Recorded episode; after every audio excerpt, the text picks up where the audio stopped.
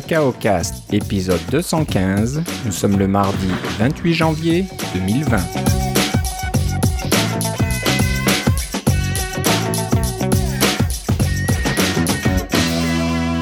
Bonjour et bienvenue à tous dans ce nouvel épisode de Cacao Cast. Comme d'habitude, Philippe Casgrain est avec moi. Comment ça va, Philippe? Ça va très bien, et toi, Philippe? Bah, ça va très bien. Euh, L'hiver se poursuit, euh, un temps un petit peu bizarre ici, hein. il fait plus ou moins doux, euh, plus ou moins froid, mais enfin bref, c'est un petit peu l'époque qui veut ça. Mais euh, voilà, on a toujours des, choses à, discuter. on va avoir pas mal d'astuces, on va dire, et de petites nouvelles et de petites choses intéressantes au programme. Euh, pas de grosses nouvelles côté Apple pour l'instant, à part, euh, peut-être qu'on pourrait le dire euh, rapidement, mais Apple vient juste d'annoncer ses résultats trimestriels qui correspondent au trimestre des fêtes. Et apparemment, ils ont battu un record historique, 11 milliards de dollars de chiffre d'affaires. 22 milliards de dollars de bénéfices et ah. euh, voilà. Donc euh, j'ai pas les, les, les, nombres là-dessous. C'est peut-être pas vraiment euh, je pense que c'était même une augmentation de 9% par rapport à l'année dernière. Alors c'est les, les iPhones qui ont dont celui que j'ai acheté. Exactement. Donc ils disent j'ai participé à ça. ouais Tim Cook a dit spécifiquement que l'iPhone 11 et 11 Pro ont propulsé les, les ventes. Ça s'est très bien vendu euh, tout le monde disait ah les, les iPhones se vendent plus aussi bien, il faut qu'Apple trouve autre chose, mais je pense que les iPhones euh, marchent toujours pas mal. je suis toujours euh, très content de mon iPhone. Puis tu vois, pour les personnes avec la qui font un peu plus de, de, de presbytie puis des choses comme ça, je devais regarder des numéros de série sur des petits petits appareils. Et puis j'avoue que j'ai pris des photos avec la caméra du iPhone Pro, iPhone 11 Pro, et puis je les ai agrandis pour pouvoir lire les numéros de série parce que sinon c'était impossible. Je m'en suis servi comme loupe. C'est bien pratique à nos âges. Donc voilà, je vais juste lire les, chiffres rapidement là, que je, je, vois sur euh, un site qui s'appelle 925mac.com. Donc on est presque à 56 milliards de dollars de ventes d'iPhone, 12,72 euh, milliards de ventes de services. Donc Apple TV Plus, euh, iCloud, tout est là-dedans. Et Tim Cook dit que Apple TV Plus marche très bien. Je comprends, c'est gratuit pour la première année quand on achète un appareil Apple. Voilà, à mon avis, il triche un petit peu la source fait là. On fera voir l'année prochaine qui va renouveler. Ce sera plus intéressant comme chiffre. Euh, le troisième business maintenant pour Apple, c'est les wearables, home and accessories, donc les Apple Watch, les AirPods, le Apple Home et donc les accessoires divers et, variés. Donc 10 milliards de dollars, c'est pas rien. Euh, le quatrième, c'est le Mac. 7,16 milliards. Donc euh, ça va, le Mac euh, est, encore, là, est encore intéressant pour Apple. Euh, c'est pas comme on pensait il y a quelques temps qu'Apple était en train de délaisser le Mac. Je pense que le Mac est toujours important pour Apple. Et en dernière position, l'iPad a presque 6 milliards de dollars. Donc c'est pas rien comme marché. Je pense qu'il y a beaucoup d'entreprises qui seraient bien contentes de, se contenter juste d'un, marché de 6 milliards de dollars pour eux.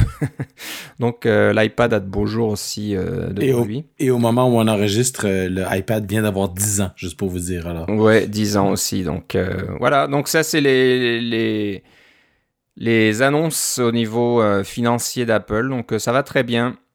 Donc bon, tant mieux pour eux. ben, et puis pour nous aussi, parce que ça veut dire qu'on a continué d'avoir des choses à enregistrer, des choses à raconter. Ouais, ouais, c'est pas. Voilà. Apple ne va pas disparaître demain, je ne pense pas. Donc voilà, c'était un petit peu la nouvelle de dernière minute. J'avoue que j'ai pas regardé ça en détail, mais voilà. Les choses vont bien et l'iPhone va bien. Donc euh, pas de souci à ce niveau-là.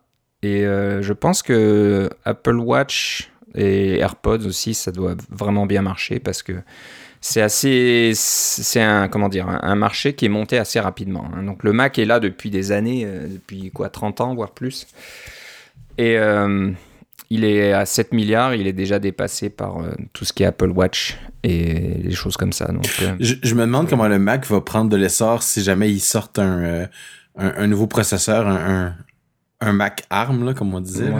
Euh, s'il n'y a pas une demande, un peu comme il y avait une demande pour les gros iPhones, là, il y avait des gens qui attendaient pour qu'il y ait des, des gros iPhones, ils n'achetaient pas d'iPhone parce qu'ils attendaient qu'ils sortent des gros iPhones. Est-ce qu'il y a des gens qui attendent euh, de changer de Mac pour qu'ils aient des nouveaux Mac ARM? Je sais que c'est mon cas. je vais garder le mien tout le temps que je vais pouvoir, tant qu'il sera pas complètement mort. Mais, mais c'est quand même, il a quand même presque 7 ans, le mien déjà, mais quand même, un MacBook Pro Retina avec 2.7 Go de, de, de vitesse et 16 Go de mémoire, c'est quand même pas si mal, mais euh, il y, a quand même 7 ans. C'est quand même assez long. Ah, c'est sûr que ça se fait vieux, mais bon, l'intérêt du Mac, c'est ça, c'est que ça ne se.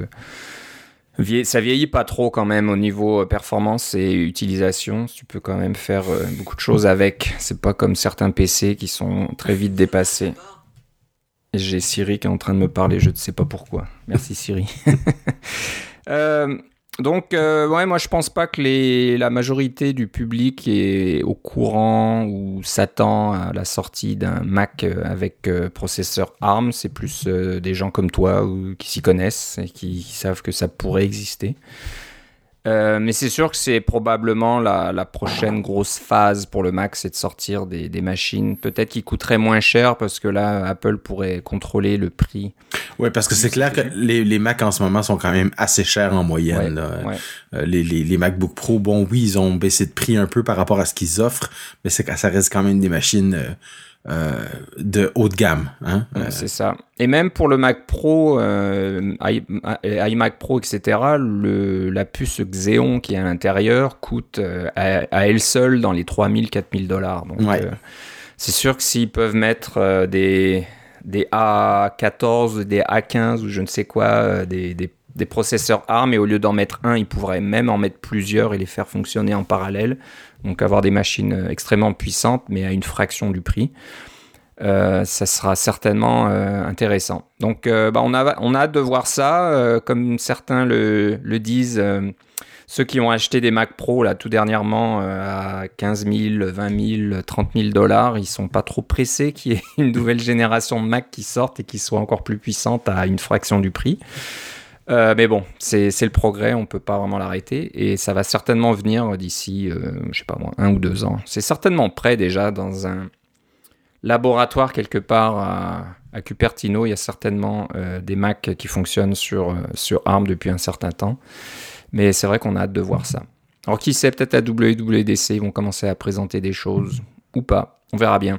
Donc voilà, ça c'était notre petite incartade dans les Résultats financiers d'Apple. Euh, une petite nouvelle aussi euh, qui est intéressante, c'est Apple qui euh, publie ses petites, ses petites, qu'on pourrait appeler ça Mise à jour, mise à jour, mise à jour et comment dire, essaye d'avoir votre attention et de vous prévenir d'avance qu'il y a des choses qu'il faut pas faire et qui vont pas fonctionner d'ici quelques temps si vous ne faites rien. Donc là, on parle de d'application HTML5.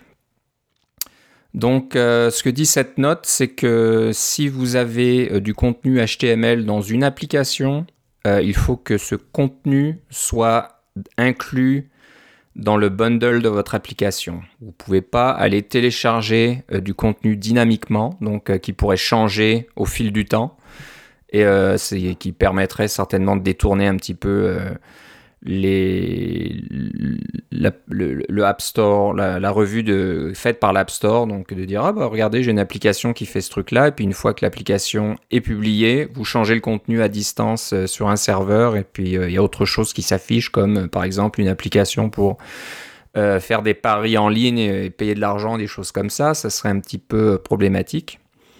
Donc bah moi je pensais que c'était quelque chose qui était là depuis un certain temps temps, mais bon, peut-être que. Ce que j'ai compris, c'est que la, la, règle était là, mais elle n'était pas vraiment suivie. Là, ils disent on, va vraiment euh, euh, oui, ça va ça va vraiment être suivi à partir de maintenant. Si la fonction principale de votre application, c'est de télécharger du, euh, du code HTML pour et JavaScript pour l'exécuter sur, sur un iPhone, c'est pas la c'est pas quelque chose qu'on va vous permettre de faire à à, volonté. Il faut, que ce soit euh, vraiment le, code HTML soit tout sur la sur l'appareil. C'est ça que ça veut dire. Ça, ça, peut causer des problèmes pour bien des applications qui sont écrites euh, de façon euh, multiplateforme, avec des trucs comme PhoneGap et des choses comme ça qui vont télécharger des choses à distance pour pouvoir changer, comme tu dis, la, fonctionnalité ou carrément pour avoir accès à un, service web qui on, peut penser à on a l'application native et puis on a une fonction disons euh, manager ou back office là pour aller voir euh, aller gérer des stocks et des choses comme ça qui peut être plus sur le web. Si ça devient la fonction principale du, programme que d'aller sur le web et de faire ce genre d'interaction là ils disent faites-le avec Safari mais le problème avec ça, c'est que une fois qu'on intègre, qu'on fait ça dans Safari, oui, la page web va fonctionner, mais toutes les intégrations qu'on peut vouloir avoir avec, je sais pas moi, euh, un scanner Bluetooth qui est connecté à votre téléphone ou euh, un système de, de, de, paiement qui pourrait être connecté avec, avec votre, votre téléphone ou votre iPad, euh, cette interaction-là n'est seulement possible que si l'application est native et contient du code HTML. Alors que juste une page Safari aurait aucune idée comment gérer un, scanner, par exemple. Ouais, ouais. Donc, euh, bon, ça va être un, souci. On va voir ce que ça va donner. J'imagine que ça va faire un sacré ménage parmi toutes ces applications qui ne sont que juste des sites web qui sont intégrés dans une fenêtre UI euh, window, plus ou moins, et qui n'apportent pas vraiment de fonctionnalités supplémentaires en étant natives. J'ai exactement une application comme ça, moi. Voilà, donc euh, il y en a un paquet. Euh, moi, je pense à toutes ces applications de, de livres électroniques, par exemple. Oui. C'est quasiment que ça, c'est juste euh, la même application qui est dupliquée 50 euh, fois et puis euh, qui a le même code mais qui a juste du contenu différent. Mon application à moi, c'est mon application de pour les horaires de la STO. Alors vous, les, les, auditeurs de longue date se rappelleront que j'avais fait une petite application parce qu'il n'y avait pas vraiment de site web mobile pour la STO et puis la société de transport de l'Outaouais alors pour avoir les horaires d'autobus etc. Et depuis, ils ont ils se sont mis à publier les applications, leurs, leurs informations sous forme de euh, de données euh, euh, géolocalisées. L'application Transit fonctionne très bien avec les, données de la STO, etc. Et leur site web mobile est somme toute assez bien. Alors plutôt que de laisser mes utilisateurs le bec à l'eau avec une application qui n'était pas à date, j'ai changé l'application pour finalement enrober le site web mobile de de la STO et j'ai quand même des, des, centaines de téléchargements par mois là, juste pour cette petite application là mais euh, je, pense que là maintenant c'est le temps de la mettre à la retraite là de carrément l'enlever et de dire que euh, ça, n'existe plus. Parce que c'est vrai que je l'entretiens pas cette application là c'est vraiment plus pour que mes utilisateurs se retrouvent pas avec euh, avec rien. Mais c'est c'est le temps de de, de l'enlever parce que je pourrais plus faire de mise à jour à partir du mois de mars finalement oui, c'est ça. Il parle. Euh, ah bah, j'ai fermé la page. du 3 mars. Du 3 mars 2020. Donc, euh, attention, n'essayez pas de mettre à jour vos applications si elles contiennent donc du code HTML qui est téléchargé à partir d'un serveur. Ça sera un problème pour vous. Ce sera probablement euh, une. Une, vous, comment dire, votre application sera rejetée assez rapidement. Euh, une autre chose intéressante, si euh, vous utilisez MapKit. Parlant d'HTML. Oui, d'HTML. Donc voilà, si, si vous voulez euh, faire du MapKit, utilisez MapKit donc d'Apple sur votre site web. Bah, Apple fournit maintenant un, comment on appelle ça, une, une, librairie JavaScript qui vous permet de faire tout ça et qui a l'air pas mal avancé. Hein, c'est pas juste afficher bêtement euh, une carte euh, sur votre site, mais vous pouvez faire euh, des itinéraires, j'imagine mettre des, des, petites épingles sur la carte, etc. Donc Philippe, apparemment, tu as commencé à jouer un petit peu avec ça. Alors qu'est-ce que ça donne? Ben, Ce qui arrive, c'est que ça date de la WWC 2018. Alors c'est pas totalement nouveau. Là. ce qui, je, je, me rappelle pas si on en a parlé déjà de, de ça. Euh, je ne pense pas. Non, on n'en avait pas parlé. Euh, donc, à WWDC 2018, donc il y a un an et demi, euh, Apple avait annoncé que euh, toute la, la, la, puissance de MapKit qu'on retrouve dans évidemment nos applications natives iOS, on pense à Plan, on pense à n'importe quelle application qui peut mettre une carte à l'intérieur de laquelle on peut mettre une carte, MapKit étant le framework iOS, on peut l'utiliser en JavaScript sur le web avec MapKit.js.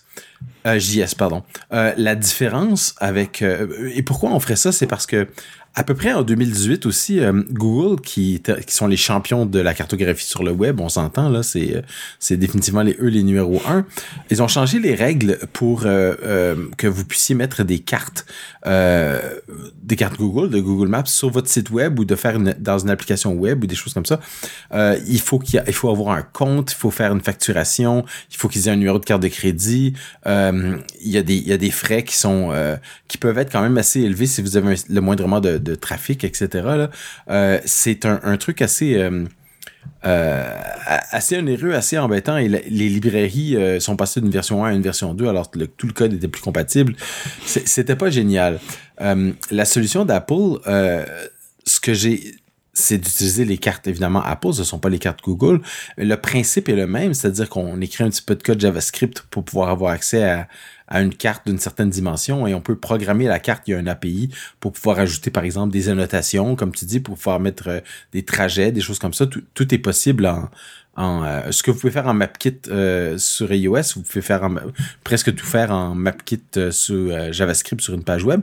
Et évidemment, le gros avantage, c'est que c'est pas une application, donc vous n'avez pas besoin de passer par l'App Store, des choses comme ça. C'est multiplateforme déjà. Alors, si vous avez une carte et que la personne regarde la carte sur un téléphone Android, par exemple, ça va continuer de fonctionner parce que c'est juste le web ordinaire.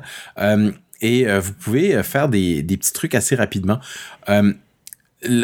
au niveau du prix, euh, si vous restez avec les euh, euh, dans les, les, les, les, données de base qui sont, je pense que 250 000 requêtes par jour, vous êtes, ce sont des choses sans frais. Il n'y a pas besoin d'avoir de, de, de, facturation de carte de crédit. C'est clair que ça marche avec le compte de développeur Apple. Là, donc, ils ont déjà un peu vos informations de crédit si jamais il y en avait besoin. Mais il euh, y a pas de ils vont vous avertir avant de dire euh, attendez vous avez fait quelque chose qui, qui demande beaucoup de ressources euh, on va se parler. Leur but pour le moment c'est de faire quelque chose qui est accessible à tout le monde. Et je me suis amusé à faire une petite carte pour euh, mon, euh, mon club de VR. Alors, je fais partie d'un club de VR et on a une, quelque chose qui s'appelle le gîte du passant, c'est-à-dire que c'est des les membres du club qui disent, ben si vous passez par chez nous, vous avez juste à nous envoyer un petit courriel ou à venir euh, ou, à, ou nous téléphoner. Puis si on est là, ça va nous faire plaisir de vous héberger. Alors, c'est un, stationnement gratuit dans un sens pour aller stationner un peu partout au Québec, là, juste pour en passant faire faire connaissance, etc. Puis surtout avoir un endroit sécuritaire pour passer la nuit, c'est toujours intéressant. Alors, cette, liste-là était sous la forme d'un tableau Excel, qui est pas super pratique quand on est sur la route et on sait pas euh, quelle est la ville la plus proche, dans un sens. Alors, moi, je l'ai remplacé par un tableau cartographie. Donc, j'ai utilisé MapKit.js et j'ai fait une petite carte comme ça pour me donner une idée de où tout le monde était. Et puis, ça fonctionne très, très bien. C'est quelque chose d'assez simple à faire. Et euh, j'ai beaucoup apprécié la simplicité et la tout ce que euh, Apple a pensé derrière euh, la, la façon de créer des cartes, y compris euh, l'authentification, parce que quand on y pense, chaque, chacun de ces services-là, ces services web-là, vous avez besoin d'une clé hein, pour pouvoir avoir accès aux ressources, parce que comme ça, Apple peut contrôler, ou, ou, Google aussi, c'est vrai pour Google, c'est vrai pour OpenStreetMap, c'est vrai pour toutes ces, ces compagnies. il y a toujours une, façon d'avoir une clé pour avoir accès à, à l'API. Et euh, comme la clé se retrouve dans la page web, eh bien n'importe qui dans un sens pourrait copier votre clé et puis s'en servir euh, à votre insu. Euh, et la façon dont ça a été pensé pour pouvoir régler ce genre de choses-là, on peut faire des clés qui, qui expirent dans un certain nombre d'heures ou de minutes. On peut avoir des clés qui sont générées au besoin par un serveur. On peut avoir de, toutes sortes de choses et c'est tout bâti sur des standards que je connais peu. nos auditeurs qui connaissent euh, le, la programmation web les connaîtront peut-être plus que moi, là, mais c'est euh, euh, c'est basé sur la technologie des JSON Web Tokens, JWT, qui est un, standard ouvert avec un, un, service ouvert. Ça marche avec un système de clés privées, clés publiques. C'est vraiment très bien. J'ai trouvé ça très simple, facile à comprendre et puis le résultat était vraiment très très beau. Euh, MapKit.js, ça vaut la peine d'être exploré si tout ce que vous voulez, c'est générer une carte, euh, quelle qu'elle soit, sur le web sans avoir euh, besoin de passer par Google et ces trucs euh, quand même assez compliqués. Donc, ça vaut la peine de l'explorer juste pour ça. Donc, allez juste sur developer.apple.com et dans les documentations, vous trouverez une section MapKit.js JS qui vous montrera comment ça fonctionne et comment, comment faire donc, pour créer ces tokens, comme tu disais, et ensuite utiliser l'API. Donc très intéressant. Euh, bon, quand on développe, euh, une des choses les plus importantes, peut-être, on va dire, et euh, quelle que soit la plateforme, c'est votre éditeur de code et la police de caractère que vous utilisez dans votre éditeur de code préféré. Et bah, Philippe, tu nous as trouvé une police assez euh, sympathique de la compagnie JetBrain. Alors JetBrain, ils font, euh, je pense, le... C'est un IDE, un IDE, un environnement de programmation Java, par exemple. C'est, voilà, c'est Java à l'origine. Je pense que ça peut faire d'autres langages aussi, mais je pense qu'à l'origine, ils sont euh, pas mal orientés Java. ça remplace un petit peu Eclipse. Bah, c'est, une alternative, on va dire, à, à, Eclipse. Et donc là, ils ont rendu une, leur police de caractère qui s'appelle JetBrains Mono. Euh, qui est open source, donc gratuite et open source. Euh, puis elle est pas mal du tout. Je sais pas si tu, l'utilises, Philippe, mais c'est vrai que elle a ah. l'air agréable.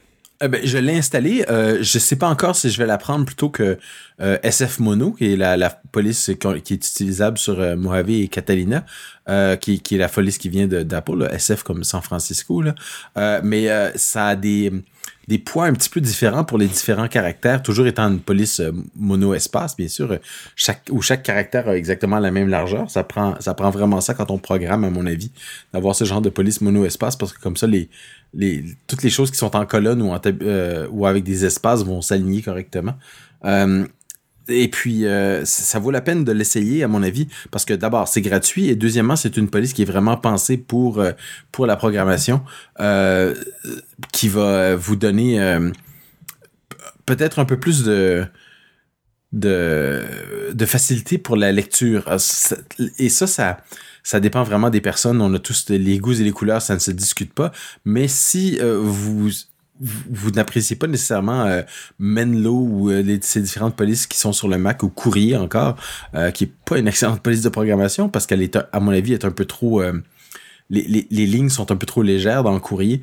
c'est vraiment conçu pour être imprimé, mais JetBrains Mono, c'est vraiment conçu pour être lu plutôt que d'être imprimé. Lu à l'écran, je veux dire, plutôt que d'être imprimé sur papier. Et elle, fait un très beau travail à ce niveau-là. paraît très bien sur un écran Retina aussi, par rapport à euh, San Francisco, c'est proche. SF Mono, c'est proche, mais Menlo, c'est moins bon. C'est pas, c'est clair que à, mes yeux, euh, entre JetBrains Mono et euh, et SF Mono, il y a mon cœur balance de l'un ou l'autre là. Ouais. Donc elle est pas mal hein, cette police. Là, je regardais un petit peu le détail. Il y a tout un tas de fonctionnalités là-dedans. Ça explique sur le site de JetBrains, ça explique toute la comment dire tout, tout, ce qui a été pensé pour cette police, c'est pas c'est pas une police euh, voilà juste faite comme ça euh, par un artiste et point à la ligne. Là, ils ont ils ont amélioré beaucoup de choses, donc euh, agrandi certaines hauteurs de lettres pour que ça soit plus lisible. Et ce qui est vraiment intéressant surtout, c'est qu'il y a du des ligatures donc qui sont spécifiques pour le, le code, pour le développement. Donc les ligatures, c'est quand vous avez deux caractères qui se suivent et puis qui se collent l'un à l'autre. Donc, euh, pensez euh, le E dans l'eau, le E dans l'eau par exemple, euh, dans, un œuf. Donc, le O et le E vont être attachés. Ça, c'est un exemple qui est assez connu dans la, dans la langue française. Mais quand on fait du développement, c'est pas le genre de choses qui vous intéresse le plus. Donc là, ils font de, la ligature. Par exemple, si vous faites, euh, vous utilisez deux, caractères plus l'un après les autres, vous faites souvent ça hein, pour incrémenter une valeur. Par exemple, une de vos variables, vous faites juste euh, variable plus plus. Et eh ben les deux plus vont s'attacher l'un à l'autre. Donc il n'y aura pas d'espace euh, entre les deux plus plus. Quand vous, un, vous voulez faire un supérieur ou égal, inférieur ou égal, en général, vous utilisez le caractère égal et ensuite inférieur ou supérieur et bien là, ça va se combiner et vous aurez juste le inférieur ou supérieur égal, donc avec le, deux traits, on va dire, pour le, pour le côté euh, égalité. Donc euh, c'est vraiment pas mal fait du tout, avec des flèches aussi. Donc si vous faites tirer supérieur supérieur, ça va vous faire une petite flèche euh, avec deux chevrons, etc., etc. Donc ça c'est vraiment intéressant. C'est quelque chose que j'avais pas remarqué auparavant et ça rend certainement votre code plus agréable à lire. Surtout quand on voit Swift par exemple ou les langages plus modernes qui utilisent beaucoup de syntaxe comme ça assez, assez complexe, hein, donc avec les templates, avec toutes les, les, nombres d'arguments euh, qui rendent quelque chose. Donc il y a des flèches un petit peu dans tous les sens. Et c'est sûr que ça a tendance un peu à charger le code et à le rendre un peu plus difficile à lire. Mais voilà, une police de caractère comme JetBrain Mono, euh, ça, ça donne un bon résultat. Donc je pense que je vais l'installer euh, rapidement moi aussi. Donc si vous allez sur le site jetbrains.com, vous trouverez toute cette information. Ça s'appelle donc JetBrains Mono et on mettra le lien euh, plus exact dans les notes de l'émission, comme d'habitude. Euh, bon, on parle de développement, euh, on parle de code, on parle aussi donc de documentation. Et bah, il existe maintenant un programme expérimental de génération de documents pour Swift qui s'appelle Swift Doc. C'est. Est-ce que je vais trouver la page? Voilà, SwiftDoc. Donc si vous allez sur GitHub, le compte swiftdoc.org. Alors, ça a l'air d'être assez officiel comme chose, mais je sais pas qui exactement est C'est notre, c'est notre ami Matt Thompson, bien sûr. Ah, Matt Thompson avec 3 T, j'avais pas fait attention. ça, ça m'étonne pas de lui. Euh, donc, euh, il a mis en place un, outil qui permet donc de générer du, une documentation à partir de votre code Swift. Alors, euh, j'avoue que moi, j'ai pas trop eu le temps de regarder les fonctionnalités de cet outil. Est-ce qu'on a besoin de beaucoup de métadonnées qui sont mises à, à l'avance dans votre code Donc, ça, existe depuis longtemps, hein, ce genre d'outil. Euh, ce qu'il fallait faire, c'est que pour chaque fonction, vous devez donner le nom de la fonction, la liste des, des paramètres, ce que ça veut dire, etc. Et ensuite, l'outil de documentation va faire le, le tour de votre code source, trouver ces, toutes ces métadonnées et euh, générer une documentation. Donc j'imagine que ça doit faire quelque chose comme ça. Oui, et non seulement ça, mais ça peut faire des, euh, des liens entre les différentes euh, structures. Par exemple, une classe qui vient d'une autre classe, qu'est-ce qui relie ensemble, les différentes énumérations sont groupées ensemble, les énumérations qui se rapportent à une classe, etc. c'est sûr que le standard en ce moment, euh, si vous faites du code Swift et vous voulez générer de la documentation, c'est Jazzy de notre qui est à l'origine de, notre c'est euh, Jean-Pierre Simard, je pense, qui avait fait ça, qui avait fait ça. Euh, euh SimGP sur, Twitter, qui avait, avait fait ce premier générateur de documentation là en Swift. Alors c'est c'est pour bâtir sur le succès de un peu de de Jazzy pour faire ce genre de choses là, mais Jazzy était vraiment euh, a été bâti dès le début pour Swift, alors que Swift était quand même assez proche de l'objectif C au début. Euh, Swift a évolué depuis et Jazzy n'a pas évolué à la même vitesse dans un sens. Euh, pour poursuivre parce que bon quand on a un projet qui fonctionne bien pourquoi continuer de, de, de le modifier? Alors ça c'est une nouvelle approche à la génération de documentation qui est très expérimental. Là, ça va sûrement changer euh, au fur et à mesure que ça va se, développer. Mais euh, c'est l'idée de faire quelque chose qui est euh, du Swift un peu plus moderne pour générer une documentation un peu plus moderne. Alors c'est pour ça que ça vaut la peine de garder un œil dessus si vous avez le moindre intérêt pour la génération de documentation automatique à partir de votre code. Euh, ça va générer du code en Markdown, donc euh, quelque chose qui peut être facilement passé dans une tonne de systèmes de conversion en HTML ou n'importe quel langage, ou même euh, carrément mis dans un système de contrôle des versions si vous voulez, là, ou être publié directement sur le web. C'est des choses qui sont tout à fait possibles avec Swift Doc. Voilà, donc c'est un projet sur GitHub qui est très actif actuellement. Là, je vois qu'il y a des des mises à jour euh, faites par euh, Matt Thompson euh, il y a seulement trois heures. Donc les, choses bougent, bougent beaucoup. Ça. Espérons que bah, ça devienne éventuellement un, outil officiel et qu'Apple l'accepte dans le, code open source de Swift. Ça serait pas mal. Je pense qu'il n'y a pas encore de, document, de, générateur de documentation officiel dans Swift. Alors, peut-être que c'est l'idée d'en avoir un, mais ouais, ouais pas encore essentiel à mon avis.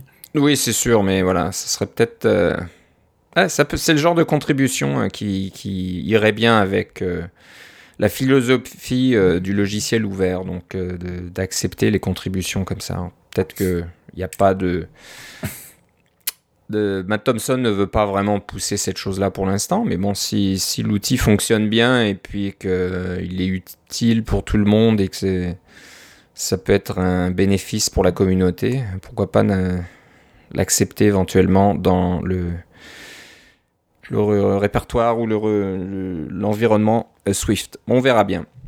Donc euh, voilà, si vous allez donc sur GitHub, swift.org et le projet s'appelle Swift Trade Union Doc. Euh, T'as trouvé un autre. Euh, ben là, on passe. C'est plus vraiment du code, on va dire. C'est, pas vraiment non plus un outil euh, pour un développeur, mais je pense que c'est euh, quelque chose qui peut euh, améliorer votre qualité de vie quand vous travaillez sur votre Mac. ça s'appelle Plash. P-L-A-S-H. On se demande ce que c'est. c'est pas Flash, non, mais c'est Plash. mais l'idée est intéressante. C'est un outil qui vous permet d'utiliser un site web comme fond d'écran. Ouais, alors, alors moi, je je connaissais pas. Alors, dis- est-ce que tu l'as déjà utilisé ou?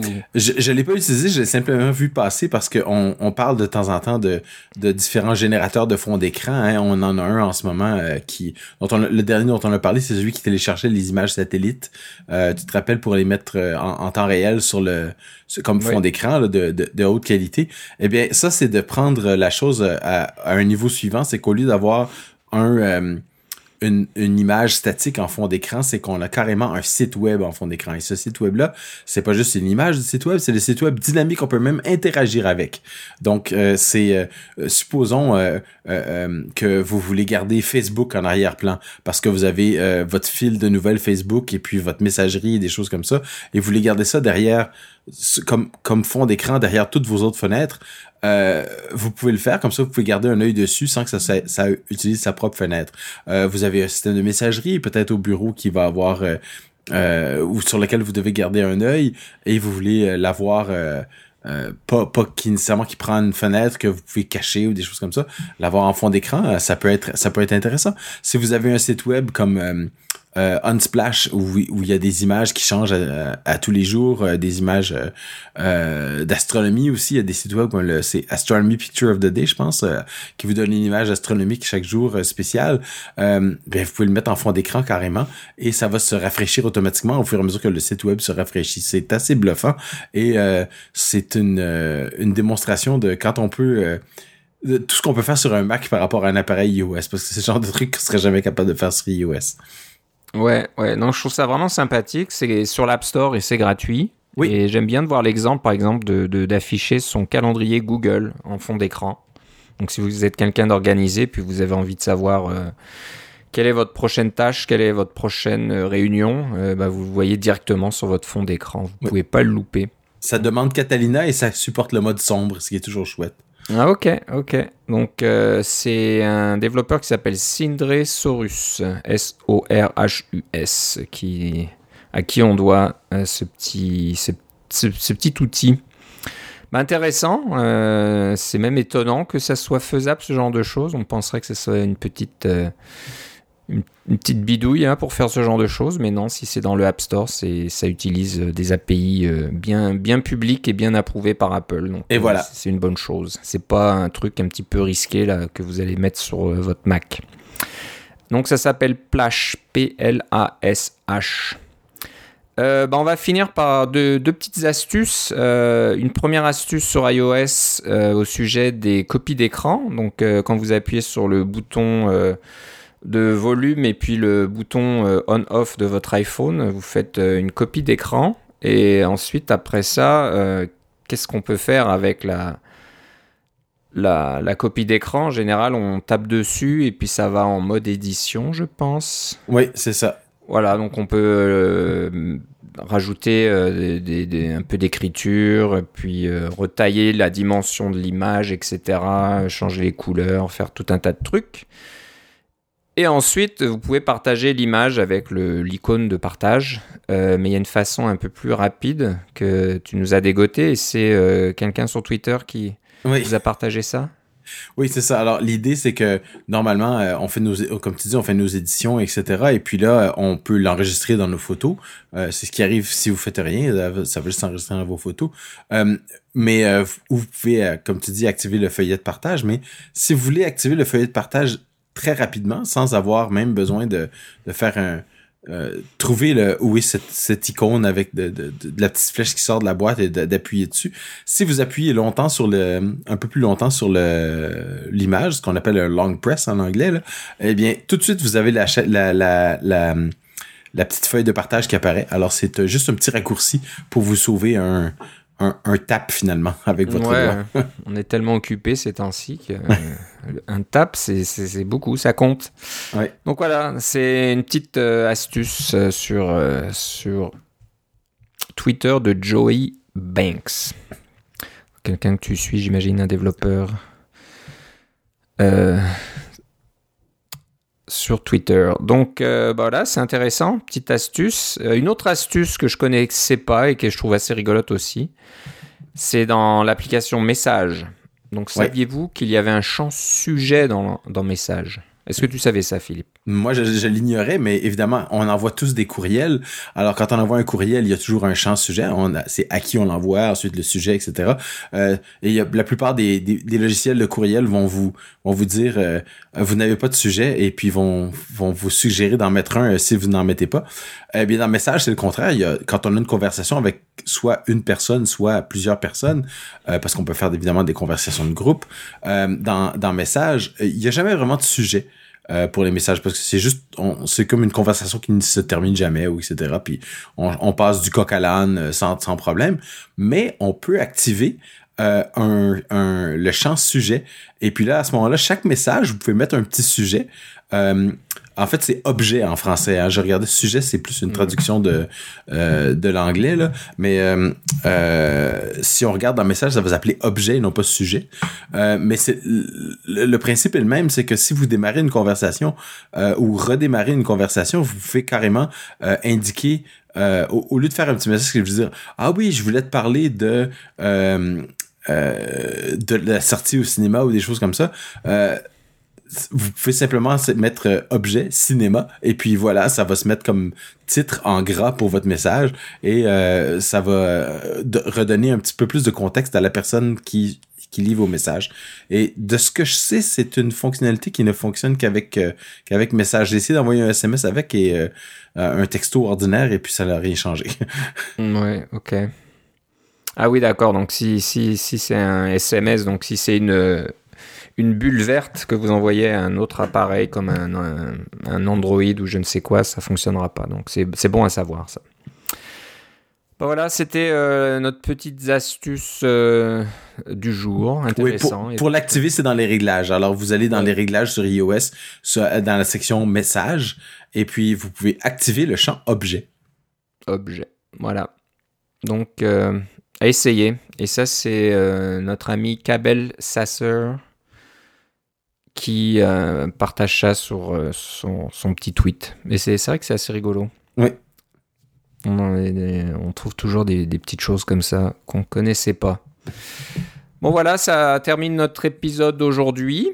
Euh, je pense que pour- finir un petit peu, comme je fais d'habitude, sur ce qui s'annonce dans les jours et semaines qui s'en viennent, on parle de rumeurs d'un événement éventuellement au printemps. On parle d'un iPhone SE ou l'iPhone 9. Donc euh, bon, on suivra ça de près. Ça peut être intéressant de voir des, des iPhones qui ont la dernière puce A13 ou A14, je sais même plus où on en est maintenant. Euh, euh, mais à un prix plus abordable. Ce serait peut-être le retour du Touch ID ou le peut-être pas vraiment le retour. Il est encore là euh, avec l'iPhone 8, mais euh, c'est un petit peu euh, L'autre rumeur, c'est que iOS 14 va supporter les mêmes appareils que iOS 13, donc le- votre iPhone SE ou votre iPhone 6S vont encore fonctionner avec le nouvel iOS. ok. Donc ça c'est ça c'est la bonne nouvelle. Donc euh, voilà. Non, la bonne rumeur, la bonne la rumeur. bonne rumeur, on va Ça dire. reste une rumeur. ouais. Une rumeur. Euh, je pense que c'est au printemps hein, que les iPads arrivent aussi. Hein. Euh, je sais plus si c'est Les, premiers, les premiers iPads, évidemment, sont arrivés au printemps, il y a 10 ans Ouais. de ça, comme, euh, Ouais.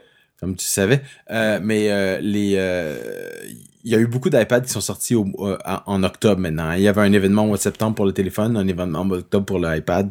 C'était le, cycle était plus revenu, mais si Apple fait des annonces au printemps, c'est généralement en mars ou en avril. La Apple Watch c'est en avril, etc. Ouais, ouais. Donc on se reparlera depuis d'ici là, c'est sûr, mais voilà, c'est sur notre radar, des, certainement des choses qui vont commencer à bouger en début d'année. Donc euh, on suivra ça de près. Euh, Philippe, si on veut savoir euh, ce que tu fais, toi, où doit-on aller? Ah, Le plus simple, ça va être d'aller sur Twitter avec Philippe C, L-I-P-P-E-C.